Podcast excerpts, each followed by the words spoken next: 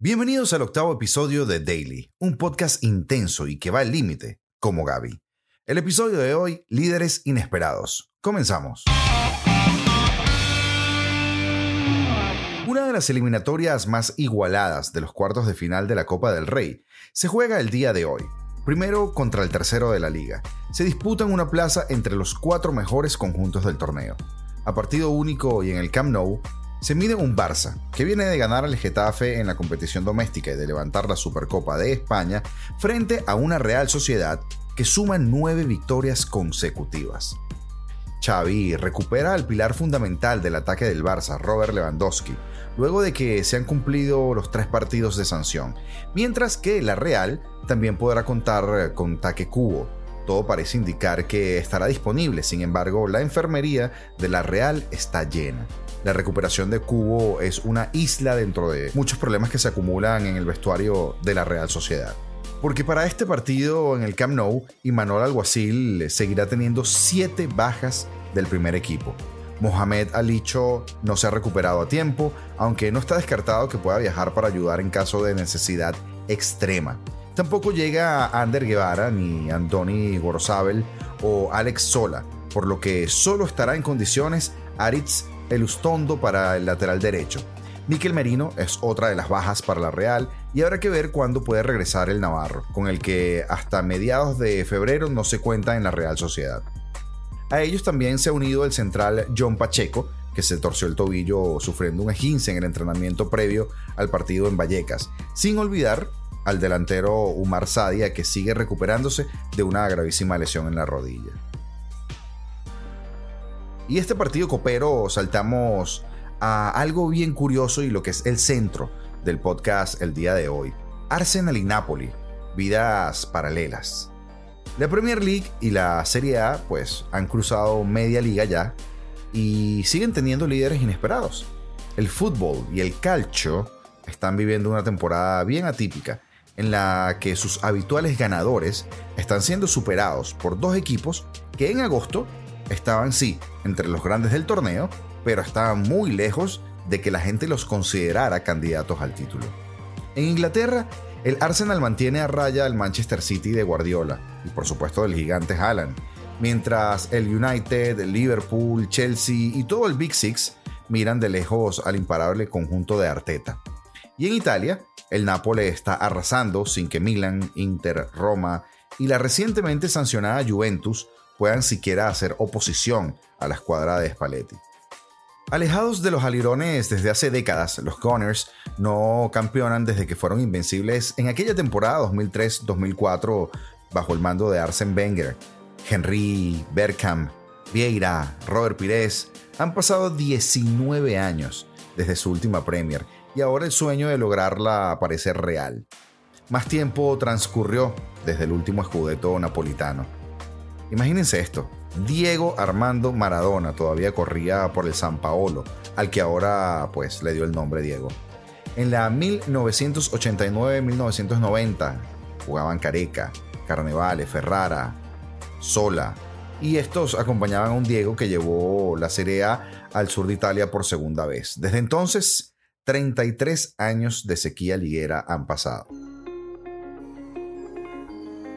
Dos travesías por el desierto que pueden terminar este curso. La temporada está siendo un oasis para el Arsenal y para el Napoli, que son dos de los mejores equipos de las grandes ligas. Ni el Barcelona, que es líder de la liga con 44, que por cierto también es un poco inesperado y sobre todo por el tema de que últimamente habían tenido tantos problemas con los fichajes, con las lesiones, con los números, sobre todo con la situación económica, pues allí está también metido como líder de la liga con 44 puntos. Ni por supuesto el PSG que en la League One parece nunca tener rival y lleva 47 puntos, ni el Bayern de la Bundesliga que lleva 35 puntos, ninguno de estos llegan a los 50 puntos que acumulan los Gunners y los italianos en la Premier y en la Serie A. Terminada la primera vuelta, pues eh, todo parece que tienen vidas paralelas. En 19 jornadas ambos han logrado 16 victorias, dos empates y han sufrido una única derrota. Casi han anotado los mismos tantos, 45 y 46, y han recibido prácticamente la misma cantidad de goles, 14 y 16. Les sobra fuego arriba y son un muro atrás. Dos máquinas ofensivas cuyo fútbol de alta intensidad es muy vertical, y en los italianos, por supuesto, y más combinativo en los ingleses, que apabulla a sus rivales, a los que no les deja ni un resquicio. Fútbol total, con diferentes matices. Una obra maestra de Arteta y de Spalletti. El Arsenal es un cañón. Los Gunners estaban atascados desde el final de la era Wegner y Arteta llegó en diciembre de 2019 a un Arsenal en crisis, sustituyendo por supuesto a Unai Emery. La labor del entrenador español fue más profunda que reflotar al equipo en la liga. Mikel se encargó, con el respaldo de los propietarios del club, de modernizar los mecanismos, las estructuras que estaban vigentes y las que estaban obsoletas desde la época del Galo. Sin embargo, el éxito en el césped tardó tres años en llegar. Arteta ganó la FA Cup en su primera temporada, pero terminó octavo. Repitió puesto en la 2020-2021, quedando fuera de Europa por primera vez desde la 95-96. Y el curso pasado perdieron en las últimas jornadas su plaza para una Champions que no disputan desde 2017. Sin embargo, los que tuvieron paciencia y le mantuvieron en el cargo, dotándole de fichajes para ir construyendo poco a poco un conjunto ganador con su sello.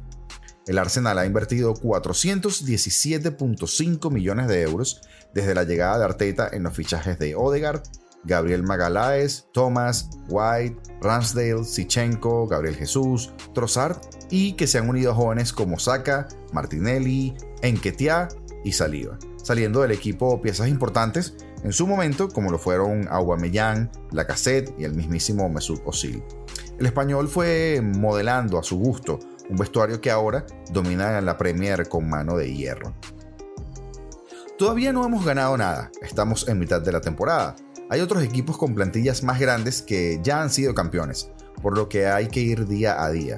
Esto lo apuntó Arteta tras ganar 3 a 2 al Manchester United. Los Gunners son líderes con 5 puntos más y un partido menos que el City. Suman 50 en 19 jornadas que dan forma a la quinta mejor primera vuelta de la historia de la Premier, tras las que firmaron City, 55 puntos en la, en la 2017-2018, Liverpool, 55 puntos en la 2019-2020, Chelsea, que hizo 52 puntos en la 2005-2006, y los Reds, 51 puntos en la 2018-2019.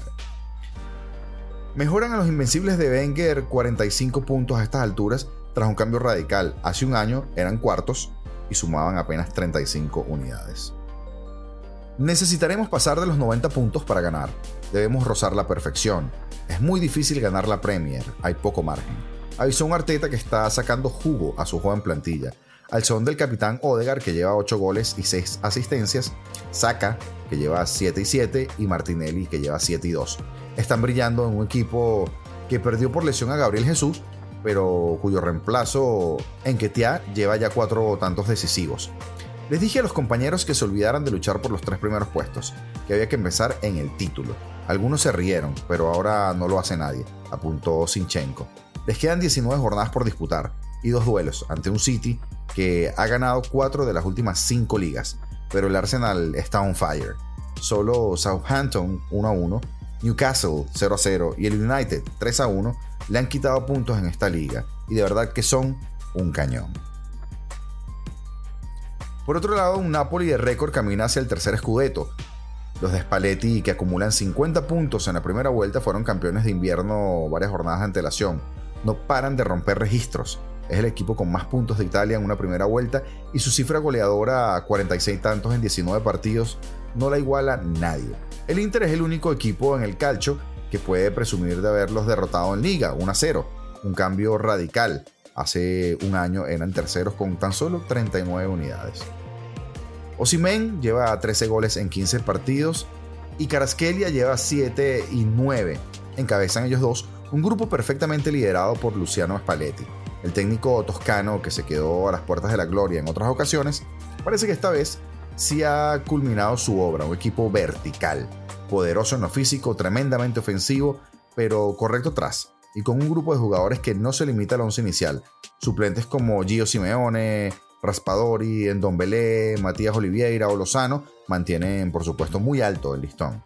Sabemos que tenemos una oportunidad irrepetible, no debemos desperdiciar la posibilidad que tenemos. Siendo humildes y haciendo las cosas con profesionalidad, lo lograremos, declaró Spalletti tras ganar el pasado fin de semana en Salerno 0 por 2.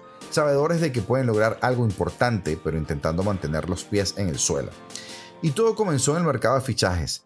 Si en verano se marcharon Koulibaly, Fabián, Insigne o Mertens, Quintoli y De Laurentiis cumplieron su palabra y sorprendieron a todo el mundo. Además, para ayudar en la tarea de emular al equipo de Diego Maradona y volver a alzarse con el título de la Serie A, cabe destacar que los rivales no están en su mejor nivel. Milan e Inter tienen dudas y no son regulares en los resultados. La Juventus pues ha recibido tremenda sanción y queda, salvo que el recurso al CONI le sea favorable, descartado totalmente de la carrera por el Scudetto. Y a los del sur le quedan por lo tanto 19 partidos para completar una hazaña histórica, los mismos que les quedan al Arsenal. Y esta maravilla saltamos a la Liga Española nuevamente y volvemos a la Copa del Rey. Las bajas por lesión de Chuamení, Alaba, Carvajal y Lucas Vázquez han acabado por abrir las puertas del once titular a una serie de jugadores que estaban condenados a un segundo plano en el Real Madrid. Después de los peores 135 minutos de juego en muchísimo tiempo, el Madrid ha acelerado en su proceso de que el balón y los goles nuevamente vuelvan a aparecer. Y en esa búsqueda Ancelotti ha vuelto a dar con un grupo de jugadores que a su vez han dado con la tecla en una situación comprometida a la que el propio Carleto encontró remedio, tirando de un cambio de sistema y que le volvió a salir bien ante el Atlético en San Mamés.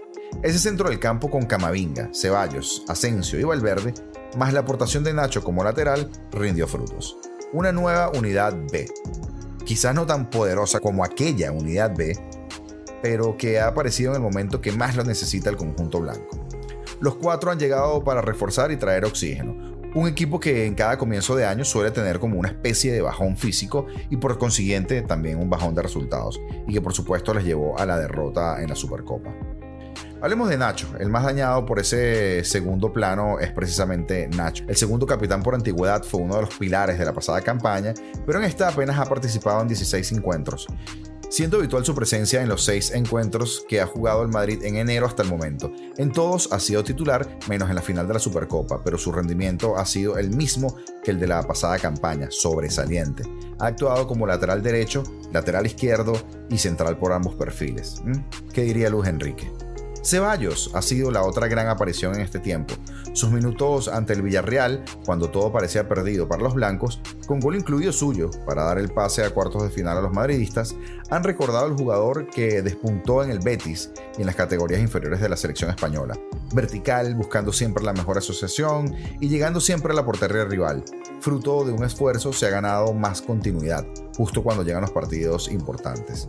Asensio. Al igual que Ceballos, Asensio se ganó seguir siendo titular en San Mamés. El Balear está aprovechando muy bien sus minutos en lo que va de año, mostrando carácter y ambición en el tiempo que le está dando Ancelotti.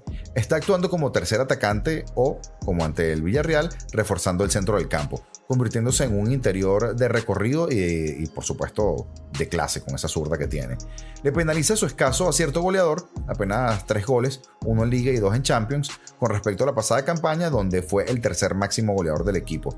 Y finalmente el niño maravilla Camavinga, eh, el empuje de Camavinga como pivote está siendo clave en este sostenimiento del Madrid y en lo que está por venir.